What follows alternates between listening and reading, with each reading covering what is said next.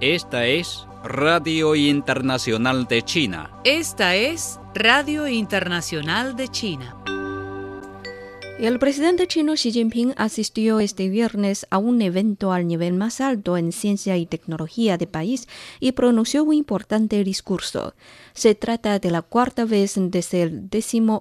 Congreso Nacional del Partido Comunista de China que Xi asiste a la conferencia de los miembros de la Academia de Ciencias de China y la Academia de Ingeniería de China y por segunda vez al Congreso Nacional de la Asociación China de Ciencia y Tecnología. ¿Qué puntos clave enfatizó el secretario general en la ocasión? Xi Jinping primero dirigió sus saludos y felicitaciones a todos los trabajadores de ciencia y tecnología por la pronta llegada de su propia festividad el 30 de mayo, el quinto Día Nacional de Trabajador de Ciencia y Tecnología.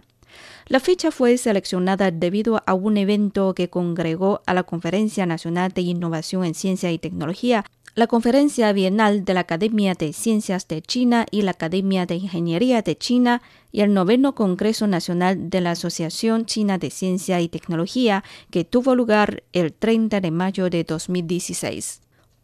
Wang Huning, miembro del Comité Permanente del Buró Político del Comité Central del Partido Comunista de China y miembro del Secretariado del Comité Central del Partido Comunista de China, instó el sábado a los científicos chinos a convertirse en pioneros de la autosuficiencia y el autofortalecimiento de la ciencia y la tecnología.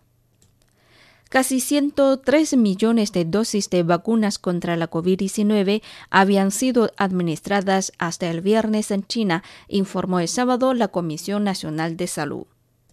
La primera partida de vacunas de la biofarmacéutica china CanSino contra la enfermedad del nuevo coronavirus arribó este viernes a Chile para reforzar la campaña de inmunización masiva de la población del país sudamericano. El embarque llegó al aeropuerto de Santiago y fue recibido por el ministro de Salud Enrique París y el ministro de Ciencia, Tecnología, Conocimiento e Innovación Andrés Grove.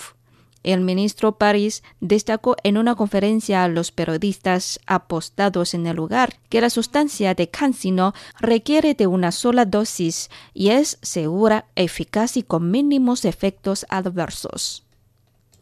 Estados Unidos dijo el jueves que decidió no regresar al Tratado de Cielos Abiertos, un acuerdo multilateral de control de armas abandonando por la administración anterior el año pasado. El Tratado de Cielos Abiertos de carácter multilateral entró en vigor en 2002 y permite a sus estados partes realizar vuelos de reconocimiento desarmados y con poca antelación sobre todo el territorio de los demás para recopilar datos sobre las fuerzas y actividades militares como una forma de generar confianza y familiaridad.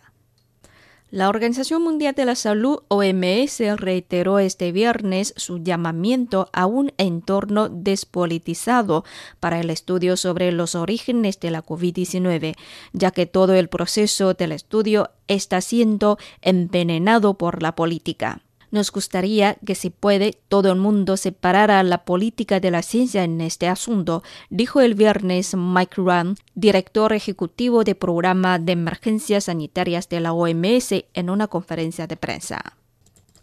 La Asamblea Nacional de Poder Popular de Cuba demandó este viernes el levantamiento de bloqueo que desde 1962 mantiene Estados Unidos contra la isla caribeña. Reiteramos nuestro llamado al Congreso de Estados Unidos a escuchar el sentir mayoritario de amplios sectores de la sociedad en Estados Unidos que abocan por el fin de bloqueo y dar los pasos necesarios para poner fin a esa política anquilosada contra Cuba, afirmó una declaración de la Comisión de Relaciones Internacionales del Parlamento cubano. El texto invitó además al legislativo estadounidense a establecer canales de diálogo con Cuba que contribuyan al desarrollo de intercambios y colaboración en áreas de mutuo interés.